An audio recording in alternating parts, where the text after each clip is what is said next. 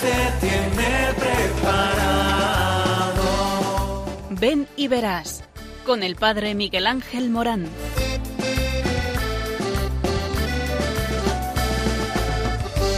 Aunque sean muchas las preguntas y si te surgen tantas dudas, es verdad lo que te canto. Te conoce desde antes, sabe tu nombre y lo que vives y lo que siempre vas buscando. Escucha dentro su llamada, verás él pasa a tu lado y tu respuesta va esperando. Ven y verás. Ven y verás. Muy buenas tardes a todos aquí en Ven y verás. Un programa que habla de ti, sí, de ti, porque hablamos del sentido de la vida, de tu sentido, el sentido de tu vida, que está llena de eh, plenitud. ¿Por qué? Porque eh, cuando nosotros nos encontramos con el amor de Dios, entonces es cuando es el ingrediente, el ingrediente de oro. Es cuando nos encontramos con la verdadera felicidad, por lo que palpita nuestro corazón. Y es que sí, eh, tú estás llamado por el Señor a una misión. ¿Por qué? Porque Dios te ama y porque te ama te llama y porque te llama te envía y te envía a una misión, a una misión para los demás, a una misión que complete enteramente tu vida. Por eso, en este programa vas a tener de todo, vas a tener oración, vas a tener noticias, vas a tener palabra de Dios, vas a tener música, vas a tener entrevistas, vas a tener meditación y reflexión sobre los estados de vida por si eh, tienes en la cabeza un lío increíble y no sabes ni a qué estás llamado o cómo vivir realmente tu estado de vida, a saber, en el sacerdocio, en la vida consagrada, en el matrimonio, en la vida laical dada a los demás, eh, si es que el Señor es tan completo, tan completo, tan completo, que quiere hacerte feliz desde ahí, desde ese sentido total a tu vida. Por eso, este es Ven y verás. Eh, tanto andamos buscando y no encontramos. Si es que buscas mal, buscas mal. ¿Dónde tienes que buscar? Eh, pues busca aquí, en la iglesia. Busca el tesoro que te ofrece la iglesia. Es verdad que en un cofre a veces eh, no muy valorado, pero lo que contiene, contiene, contiene el mismo amor de Dios. Por eso, atrévete a entrar, atrévete a pasar esta puerta, atrévete a escuchar y entonces verás qué hermoso todo lo que Dios te ofrece. Estate al tanto del receptor, no te vamos a engañar. Es que aquí, aquí está la vida, en el corazón de Jesús. Aquí, aquí está la vida, en el corazón de la iglesia que palpita por ti, aquí, en una comunidad eclesial a la que estás llamado a regalar todos los talentos eh, que el Señor ha depositado en ti. Y hasta que no encuentra el destinatario, andarás vagabundeando de un lado para otro. Por eso, anímate, abre tus oídos, abre también tu corazón, sé dócil a este espíritu que te traemos por medio de las ondas y te vas a dar cuenta de algo, que es que esto te satisface el corazón. Atrévete a escuchar porque de verdad, ¿eh? Qué bien se está contigo. Tus oídos para nosotros es tu corazón, porque tus oídos son las puertas a tu corazón. Por eso Qué bien que nos invites ahí, a tu corazón. Qué bien se está contigo.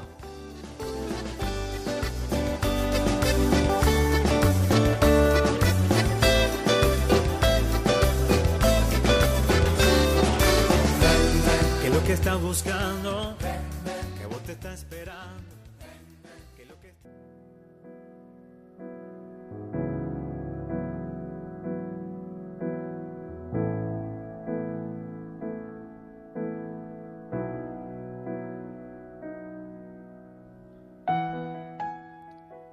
Oración.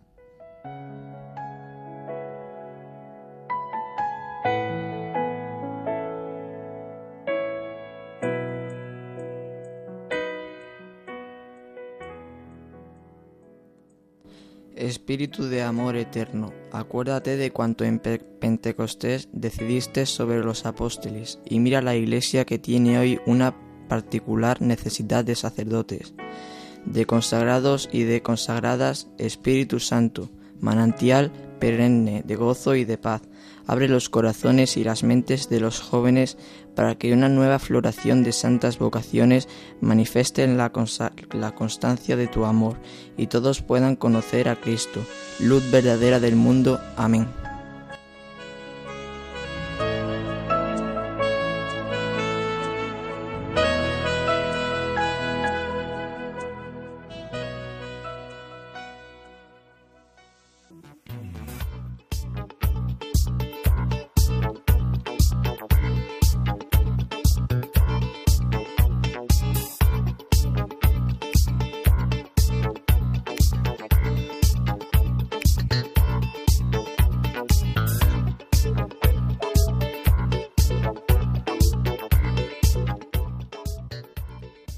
Noticias.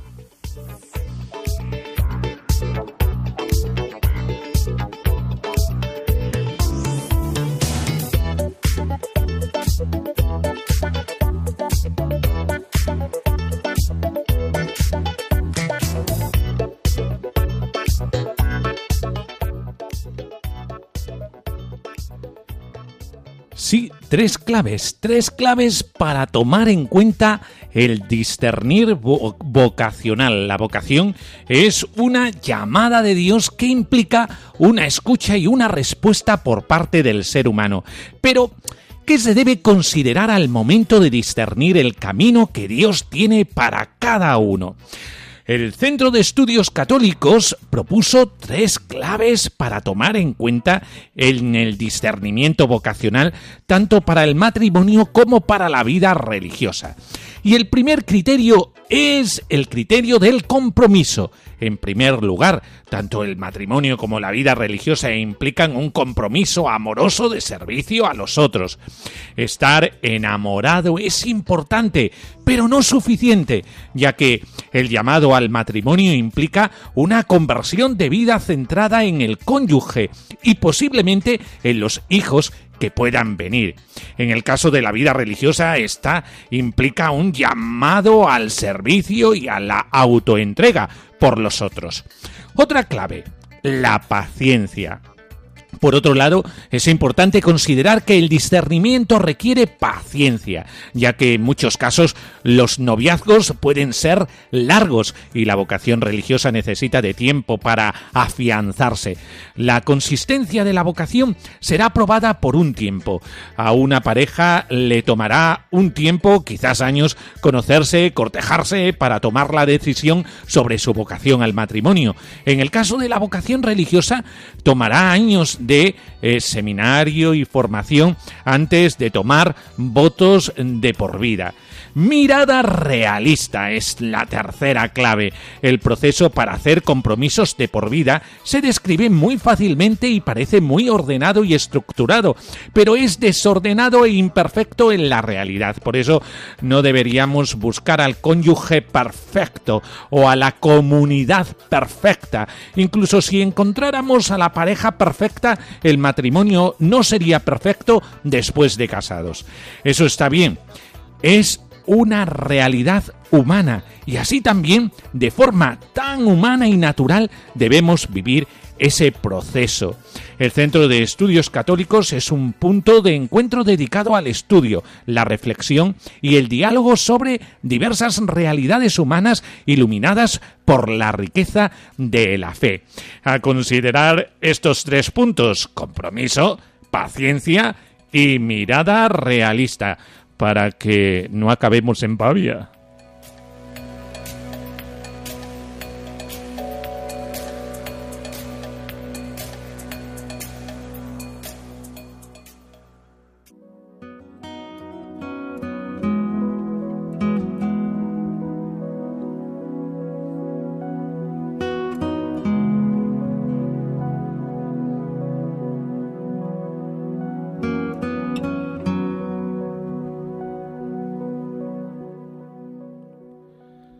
Lectura de la palabra.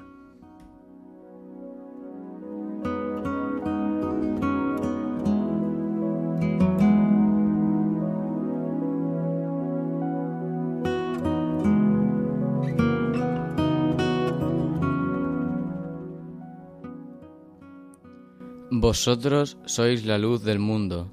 No puede ocultarse una ciudad situada en la cima de un monte, ni tampoco se enciende una lámpara y la ponen debajo del celemín, sino sobre el candelero, para que alumbre a todos los que están en la casa.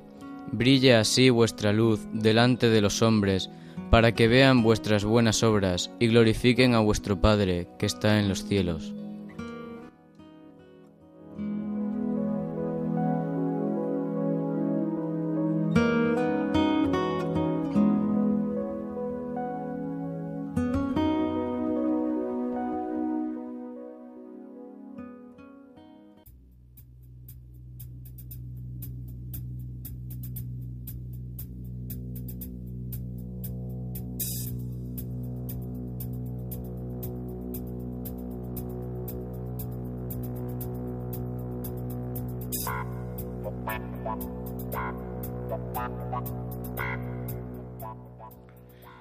Reflexión.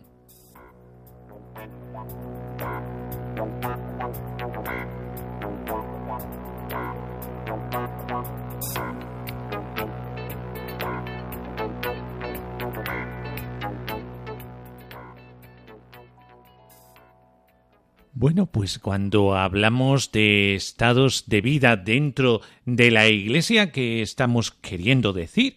El dato incontrovertido de que hemos de partir de forma natural es la constatación de que en la Iglesia existen tres estados de eh, vida eh, o formas de vida reconocidos dentro de la Iglesia. Los bautizados siguen modos de vivir que en sus grandes líneas generales definitorias pueden ser agrupados en torno a tres categorías que generalmente también son denominadas como laicos en su vocación laical. Qué importante es darnos cuenta de esto, eh, que el ser laico dentro de la Iglesia es una vocación. Eh, no se puede decir solo vocación al que está llamado al sacerdocio, eh, sino también a los que están llamados a ministerios laicales o los que están llamados a vivir su laicidad al servicio de los demás. Eh, clérigos, eh, diáconos, eh, sacerdotes, episcopos, obispos y personas consagradas las personas consagradas a los diferentes carismas dentro de la Iglesia. Estas tres grandes categorías de personas han sido acogidas por el magisterio posconciliar, se han plasmado en el Código de Derecho Canónico y forma parte del lenguaje corriente tanto de la teología como de la vida de la Iglesia, en su enseñanza, en la catequesis, etc. Aquí surge una primera acotación este esquema de una manera u otra, con sus matizaciones, a veces sutiles, eh, los diversos enfoques, las diversas maneras de entender los mismos conceptos, las cuestiones teológicas o canónicas más o menos profundas y todas aquellas variaciones que se pueden aportar sobre el mismo tema, es un esquema que se puede decir sin más que es universalmente aceptado en la Iglesia Católica Latina. Por tanto, al plantear la cuestión de los estados eh, de vida eh, cristiana, es iluso pretender que se van a presentar grandes novedades. La única novedad puede venir en la manera de entender y de vivir y de coexistir estas diversas formas de vida en la Iglesia, pero lo que de ninguna manera es posible es pretender introducir cambios tan significativos en la forma de entender la Iglesia, su estructura social o su institucionalización que se aparte notablemente de este esquema tripartito que en el fondo es aceptado por todos. Y es que hay que reconocer inmediatamente que estas distinciones tienen su origen en puntos de vista diversos a la hora de contemplar el misterio de la Iglesia y que, por tanto, eh, como toda sistematización, tiene un valor pedagógico y, consecuentemente, relativo, manteniendo firmes, claro está, aquellos puntos que son esenciales en la naturaleza, esencia, constitución y misión de la Iglesia. Desde un punto de vista vivencial, eh, alguno diría fenomenológico, hay que constatar lo primero de todo el origen diverso de las distinciones en cuanto a los estados o formas de vida en la Iglesia. Por un lado, existe una distinción que es constitutiva de la Iglesia y de derecho divino, la constitución jerárquica de la misma. ¿Qué quiero decir con esto? ¿Esto qué es? Que entre todos los fieles cristianos que componen la Iglesia, algunos son llamados a ejercer como ministros sagrados dentro de ella. Y esto se realiza por medio del sacramento del orden. En el derecho canónico se denomina a los ministros sagrados clérigos y a los demás fieles laicos. Por otro lado, en la Iglesia existe una distinción en cuanto a la forma de vida, algunos fieles, siguiendo una vocación divina y una inspiración carismática, viven en la Iglesia la consagración especial a Dios por medio de la profesión de los tres consejos evangélicos. Son las personas que nosotros decimos de especial consagración. Estos consejos evangélicos eh, es eh, esto que nosotros decimos los votos de pobreza, castidad y obediencia, donde se vive la radicalidad evangélica. ¿Por qué? Porque se intenta vivir como Jesucristo pobre, Jesucristo casto, Jesucristo obediente. Es importante constatar que cualquier fiel, es decir, sea clérigo o laico, puede consagrar su vida a Dios por la profesión de los tres consejos evangélicos. Contemplada así, la estructura de la Iglesia se puede ver que de esta manera se da lugar a tres formas diversas de vida en la Iglesia. Los laicos, los clérigos y las personas de especial consagración, teniendo en cuenta que desde el punto de vista canónico esta última categoría está formada por fieles de las dos primeras, tanto laicos como clérigos. En la medida en que constituyen formas estables de vivir la vocación cristiana, reconocidas por la autoridad de la Iglesia, y que sirven para el desarrollo de su misión, se les puede denominar estados de vida. Ya en esta primera aproximación se ve que los criterios con los cuales se formalizan estas tres formas de vida son dispares y que en realidad se entrecruzan dos muy distintos, ya que uno pertenece a la constitución por derecho divino de la Iglesia, eh, que son los clérigos, y otro eh, ha surgido a lo largo de la historia de la Iglesia con formas también muy diversas y variadas, eh, que son los carismas, como la acción libre del Espíritu Santo que vivifica la Iglesia. Sin embargo, hay que hacer también um, algunas otras apreciaciones. Y la primera apreciación es la siguiente, que cada estado de vida tiene sentido en sí mismo, como un grupo para la vida, estructura y misión de la Iglesia, ya que la Iglesia no podría ser ella misma sin cada estado de vida. En sentido personal, para la realización de la vocación cristiana de cada fiel cristiano, y en este último sentido tiene un valor absoluto en primer lugar por la objetividad de la llamada. Mejor es el estado de vida en el que de hecho se es llamado, y por la subjetividad de la respuesta, más perfecto es que pone más amor en la respuesta a la vocación. Por eso, primero, todo estado de vida es necesario en la Iglesia. Es importante para la Iglesia. Uno no se subalterna al otro. Todos los estados son necesarios en la Iglesia. Eh, también podemos apreciar que cada estado de vida es relativo, y esto por dos razones. La primera porque los estados de vida en la Iglesia están llamados a interrelacionarse. Ninguno tiene un valor absoluto en sí mismo, y solamente desde su reciprocidad es posible la fecundidad en la vida y misión de la Iglesia. La segunda es que el que ha sido llamado en un estado de vida, aunque no pueda decir que no necesita de los demás, como se veía en el punto eh, que hemos tratado anteriormente, para cada cristiano es su única vocación, válida para él, pero tal vez no para otros. Eh, cada uno está llamado a aquello, a lo que el amor de Dios le lleve, porque de lo que se trata aquí es encontrar el lugar donde el Señor quiere tenerte para el servicio a los demás y para vivir tu felicidad, porque de esto también se trata. Cada uno de nosotros está llamada a una vocación concreta dentro de la Iglesia para ser feliz. Los estados de vida son formalizaciones teológico-jurídicas útiles y necesarias, pero ciertamente limitadas. Este sería el tercer aspecto, ya que la variedad de situaciones subjetivas dentro de cada uno de los estados es muy grande. Baste con pensar que el sacramento del orden se confiere en tres grados episcopal, presbiteral y diaconal, de los cuales los dos primeros son sacerdotales y el tercero no.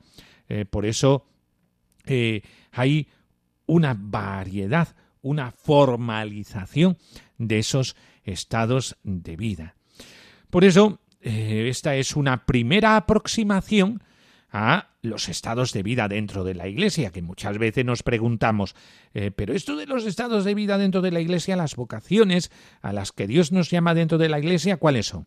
Pues esta es un primer acercamiento para que nos demos cuenta eh, que cuando hablamos de estados de vida estamos hablando de llamadas concretas dentro de la Iglesia para vivir eh, desde nuestra felicidad al servicio a los demás. Eh, al final se nos examinará del amor y el servicio a los demás es necesario para que podamos vivir como Iglesia, como comunidad. al final seremos examinados del amor y esto es lo que da sentido a nuestra vida. Eh, por eso, esta primera aproximación y en próximos programas hablaremos de eh, otras aclaraciones eh, que muchas veces dudamos y que no tenemos cauce para poder solventar nuestras dudas. por eso, en el próximo programa hablaremos de el estado del fiel cristiano. ¿Qué es esto del estado del fiel cristiano? Pues apuntadlo que en el próximo programa lo veremos. Por eso, ánimo y a seguir eh, con este eh, llamamiento a poder conocer más nuestra iglesia para también conocernos a nosotros mismos.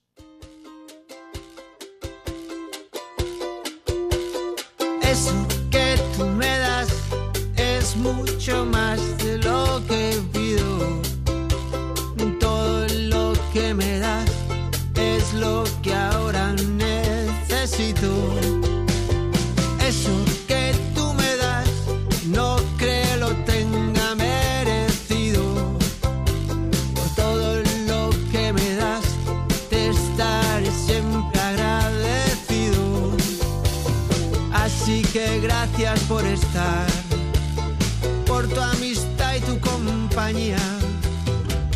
Lo, lo mejor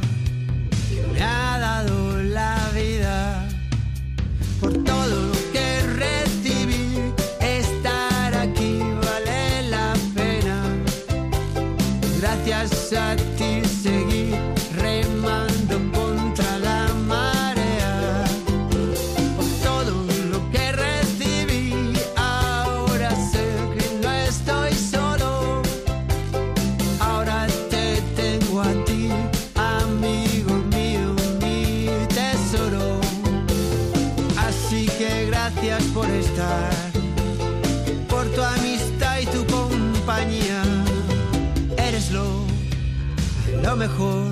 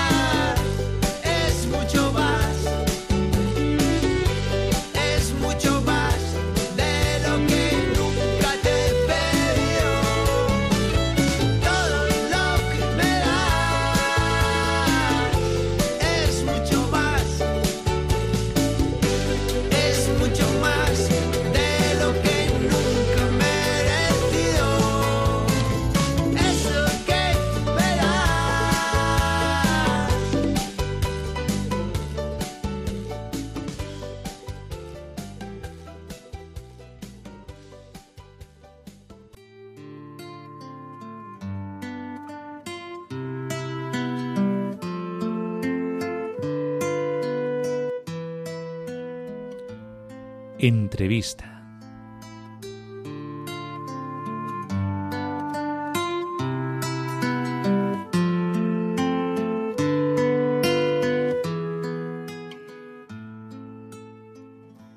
Bueno, pues pasamos a la sección estrella de este programa, Ven y verás aquí en Radio María.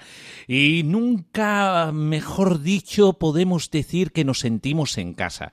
Eh, porque eh, siempre hablamos de la vocación y podríamos eh, lucubrar mucho sobre la vocación teológicamente, pastoralmente, testimonialmente.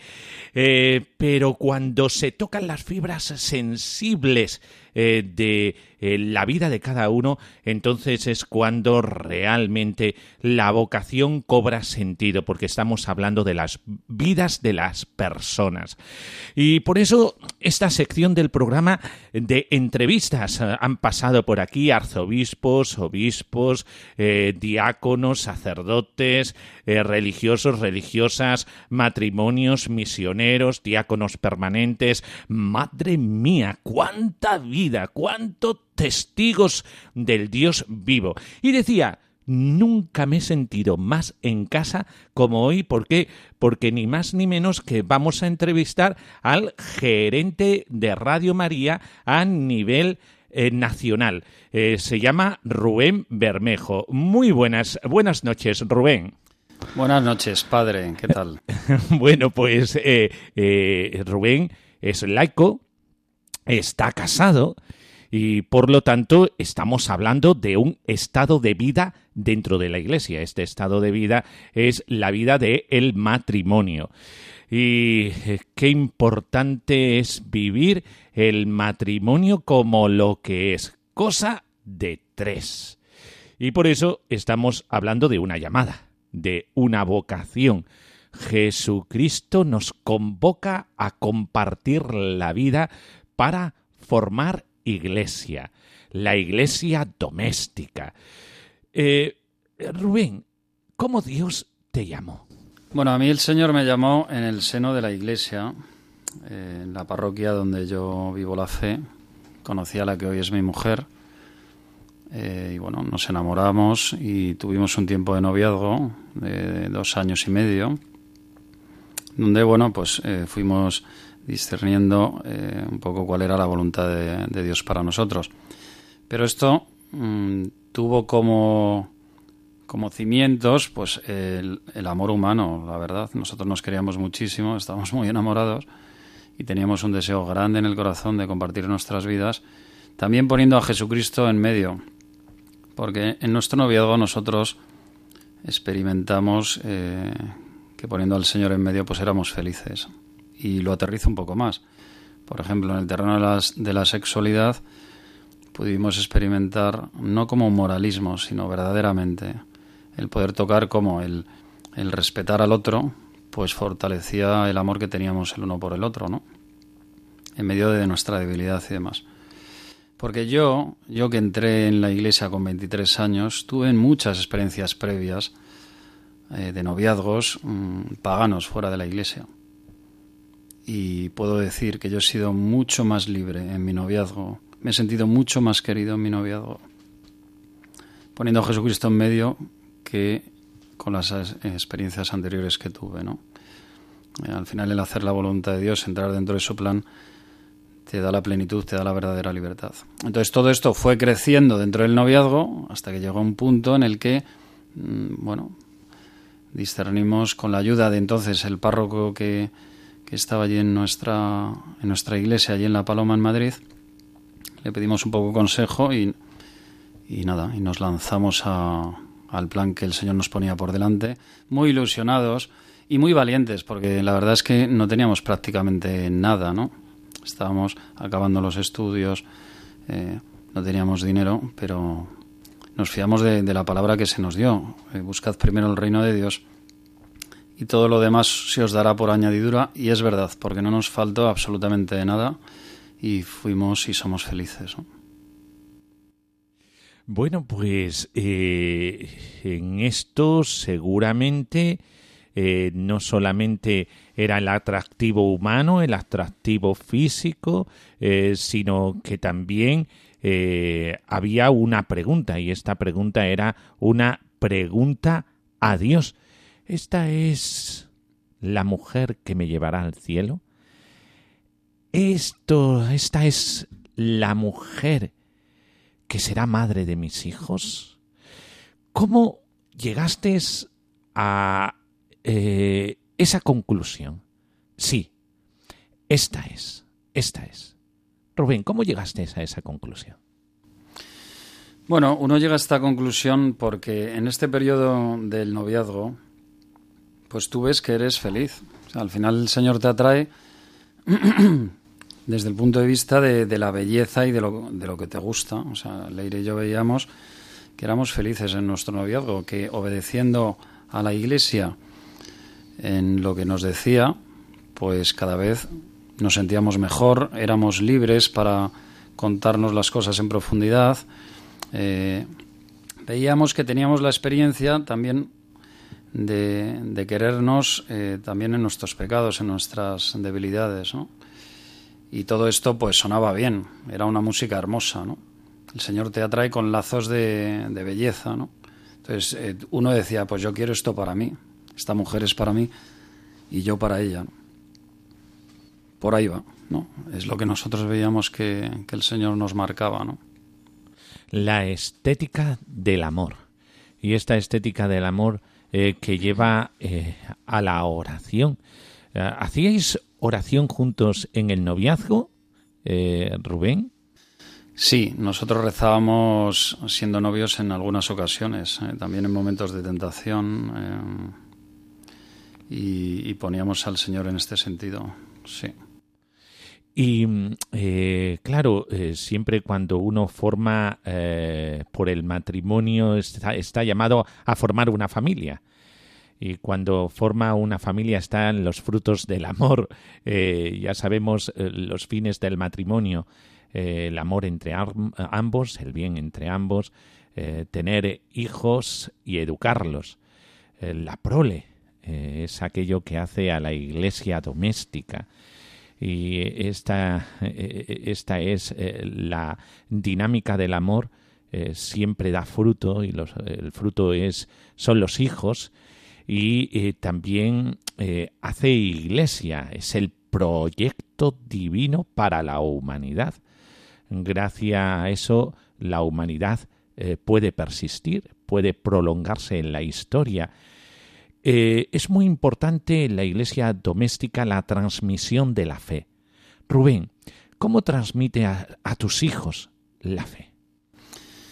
Nosotros transmitimos la fe a nuestros hijos que Mm, mm, tenemos muy claro, tanto el aire como yo, que es lo mejor que le podemos dar a nuestros hijos, la fe. Porque la fe es lo que a nosotros nos da la felicidad, ¿no? La vida eterna. ¿Cómo? De, múltiples maneras. Primero, hablándoles en la vida cotidiana a nuestros hijos del Señor, ¿no? En las cosas más elementales, ¿no?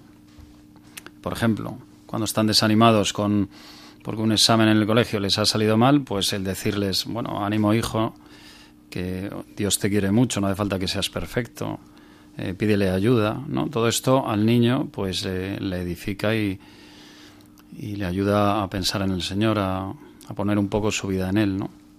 Muchas veces por la noche, antes de acostarse, bueno, les damos la bendición, eh, siempre todas las noches, y bueno, cuando nos hablan de su vida cotidiana por las noches, pues les comentamos... Eh, por ejemplo, lo que a nosotros nos ayuda, ¿no? Mm, mira, a mí, por ejemplo, en el trabajo, yo tengo dificultades con un compañero y le pido ayuda al Señor y yo veo que puedo quererle, cosa que para mí en lo humano muchas veces es imposible. Pues tu ánimo, eh, tienes que rezar por tu compañero de colegio para que el Señor le ayude, no le juzgues, ¿no? Y además, lo más hermoso es cuando se lo transmitimos con verdadera pasión, ¿no? Porque cuando uno lo vive y lo hace realidad en su vida, y se lo cuentas a tus hijos, ellos eh, así lo perciben, ¿no? No lo perciben como un rollo moral que les estás contando eh, como si fuese un discurso, sino como algo vivo, ¿no?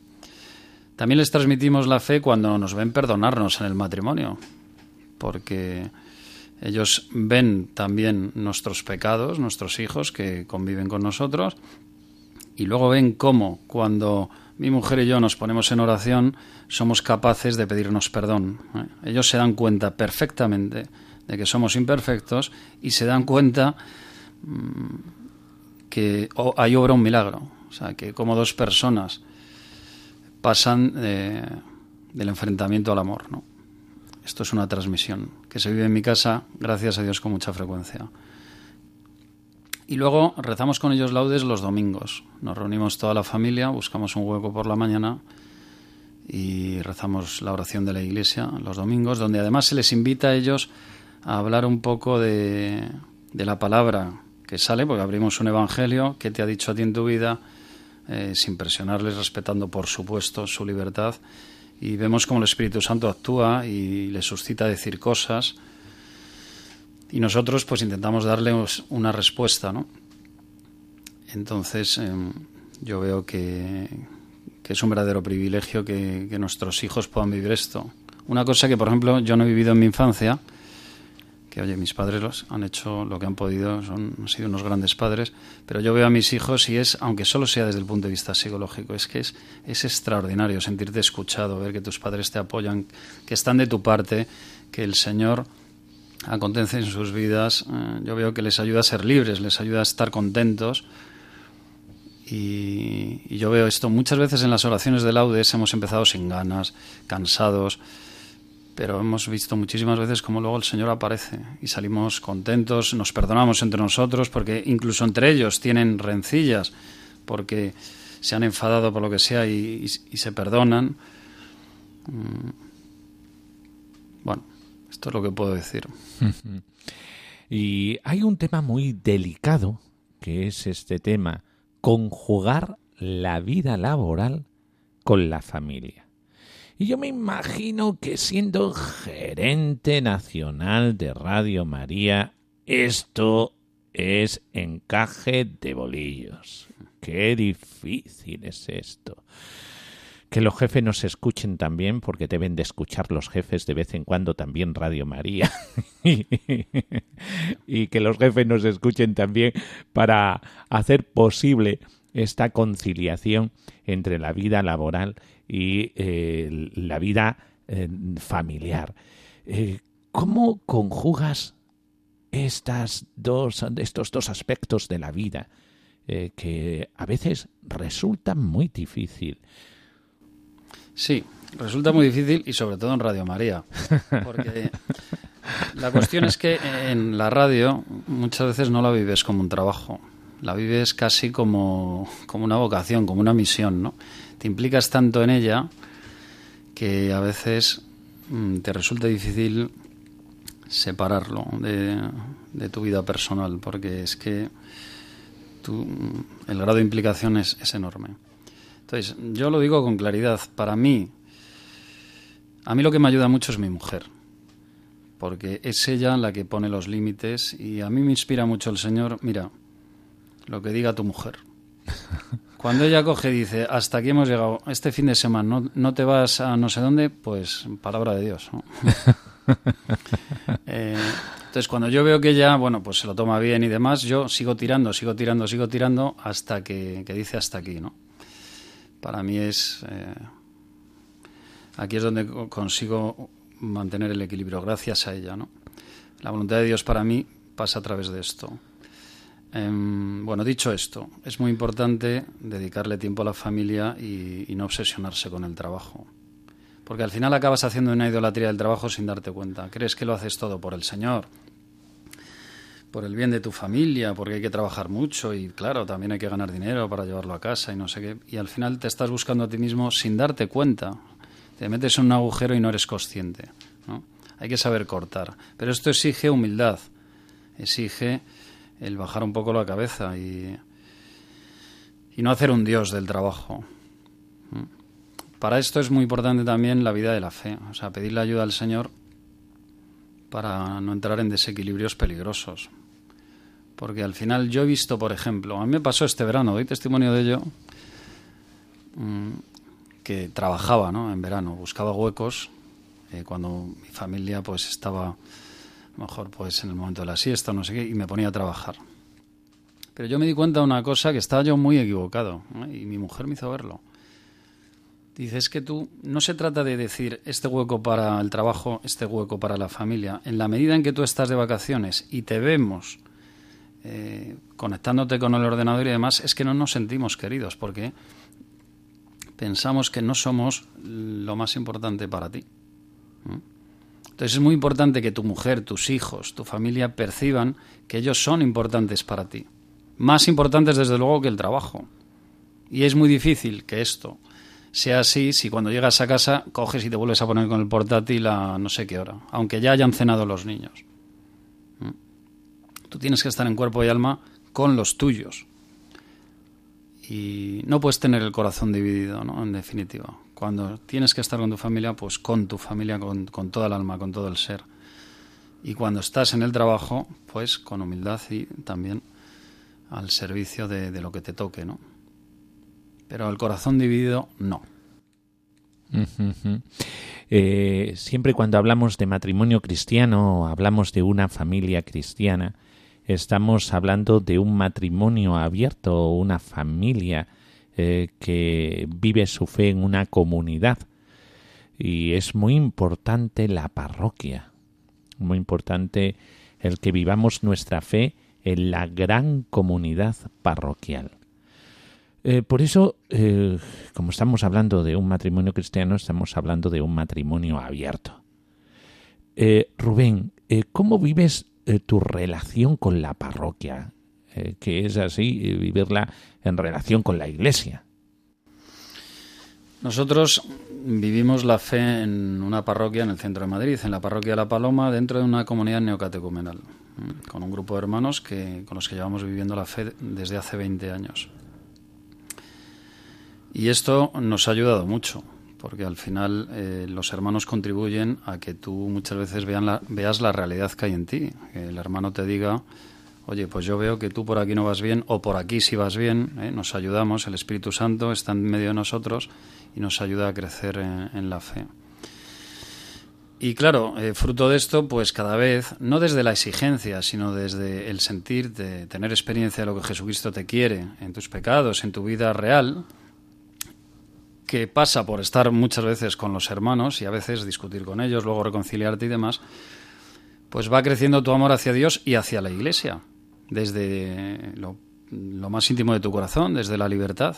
¿eh? Y desde esta libertad cada vez te entregas y te donas más a la Iglesia. Entonces nosotros, por ejemplo, también en la parroquia estamos en un grupo de pastoral que es la posconfirmación, que se trata pues de estar todos los viernes con una serie de chavales que ya han hecho la confirmación todos los viernes. ¿eh?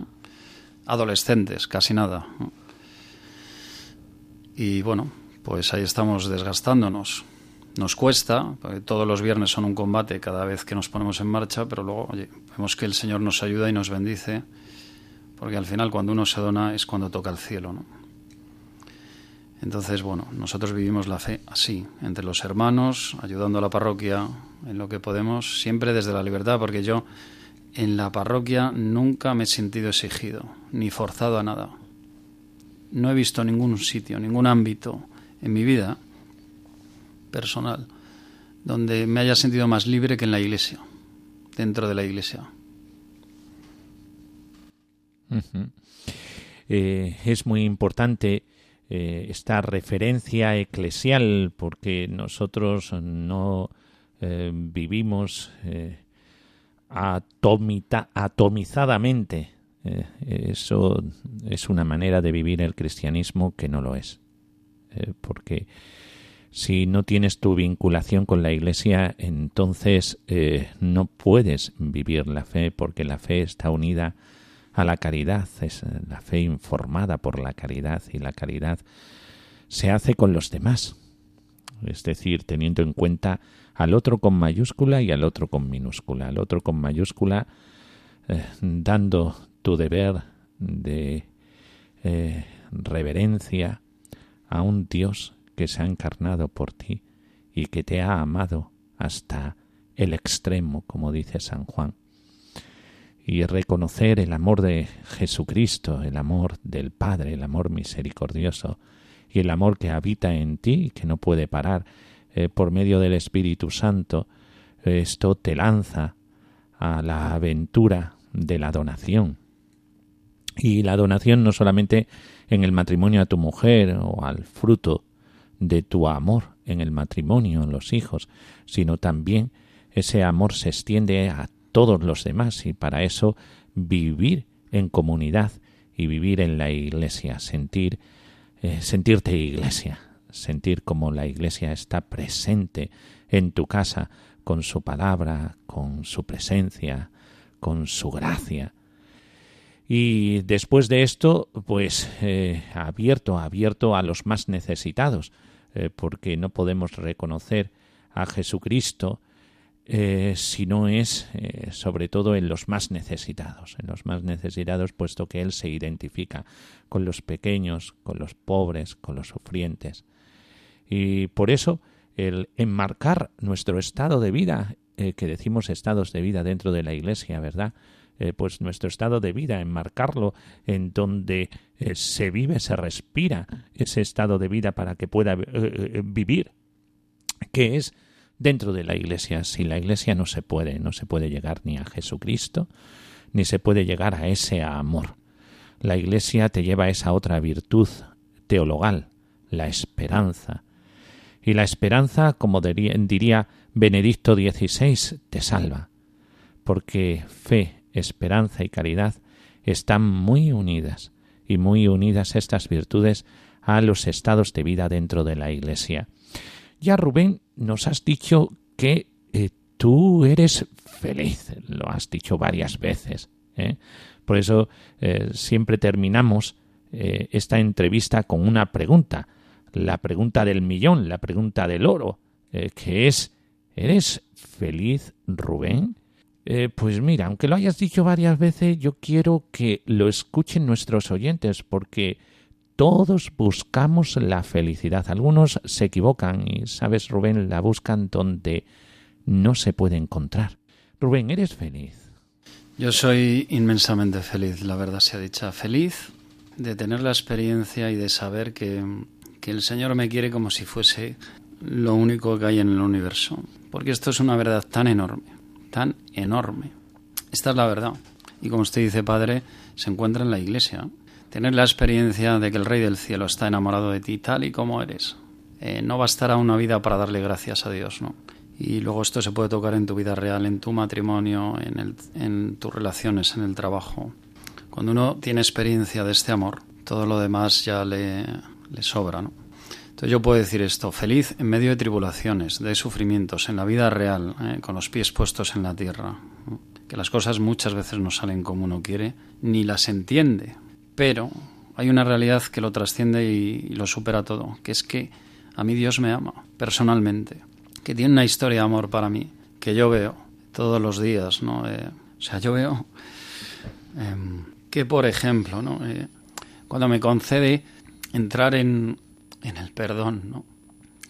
que yo soy tan, tan incapaz y qué feliz soy de poder, em, perdón, amar, por ejemplo, a mi mujer cuando, cuando es distinta a mí, ¿no? Es algo extraordinario. Estoy muy agradecido al Señor por esto, ¿no? Porque yo me di cuenta perfectamente de, de que no es una cosa mía. Y veo a tanta gente que no lo conoce, ¿no? Pero es verdad. O sea, yo veo como Dios a mí me capacita para amar muchas veces al que para mí es mi enemigo, ¿no? Y esto me sobrecoge. Pues soy feliz, ¿no? Soy feliz de esta manera. Y veo que Dios me llama a esto. Y algo mucho más grande, ¿no? El día que, que yo me muera. Porque es una experiencia de, de, de que me espera el cielo y una relación de amor con Él única, única, ¿no? Y para siempre. Esto es lo que puedo decir. La misericordia del Señor solo se puede vivir en lo que nace del corazón de Cristo, en el momento más álgido en el momento de la entrega eh, más superior, que es el momento de la cruz. Y de su costado brotaron agua y sangre. Y San Juan da testimonio solemne de ese momento, como diciendo, solo, solo, en el cuerpo místico de Cristo, solo, en la iglesia nacida del costado de Cristo, se puede vivir de la fuente de la misericordia, solo desde la Iglesia, solo desde el cuerpo de Cristo, solo desde ahí.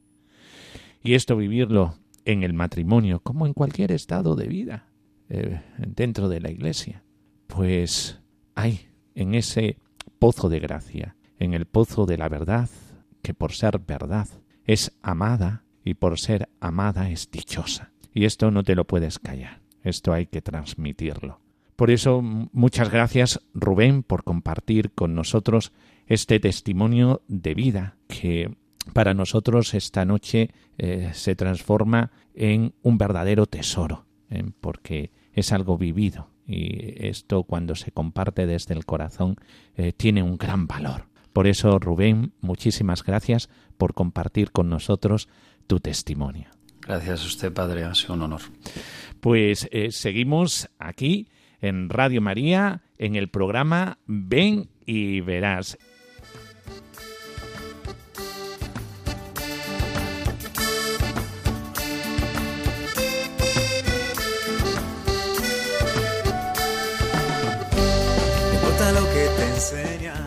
Bueno, eh, qué bien se está con vosotros. Eh, ha sido un programa especial. ¿Por qué? Porque tú estás ahí detrás, eh, estás o delante del receptor. Ahí estás escuchando a Radio María y a este programa Ven y Verás, que es el programa del sentido de la vida. Por eso, qué importante es este programa, porque habla directamente del cogollo de tu vivir. Eh, ¿Para qué estás en este mundo? ¿Qué finalidad tiene tu vida? Y por eso profundizar en esta llamada que cada uno tenemos dentro de la iglesia, dentro de la comunidad cristiana. Eh, por eso el acercarte a estas ondas para descubrir este mensaje maravilloso eh, que da y completa toda tu vida, pues ya sabes, estate siempre muy al tanto de este programa Ven y Verás, eh, porque este habla directamente de ti. Como ha hablado de muchos otros a través de este programa y sus testimonios. También tu testimonio es importante, por eso eh, tú te puedes hacer eco en este programa enviando un audio, un sonido a este correo electrónico. Ven y verás uno en número arroba radiomaria.es. Eh, lo vuelvo a repetir. Ven y verás uno en número arroba radiomaria.es. Y si no, algunas líneas escritas eh, para eh, comunicarte con nosotros. porque de verdad es un lujo compartir este tiempo contigo. Pues eh, nos despedimos con la bendición de Dios, la bendición de Dios Todopoderoso, Padre, Hijo y Espíritu Santo, descienda sobre vosotros. Amén. Pues ya sabéis, hasta el próximo día aquí en Radio María, en Ven y Verás, hablando de ti.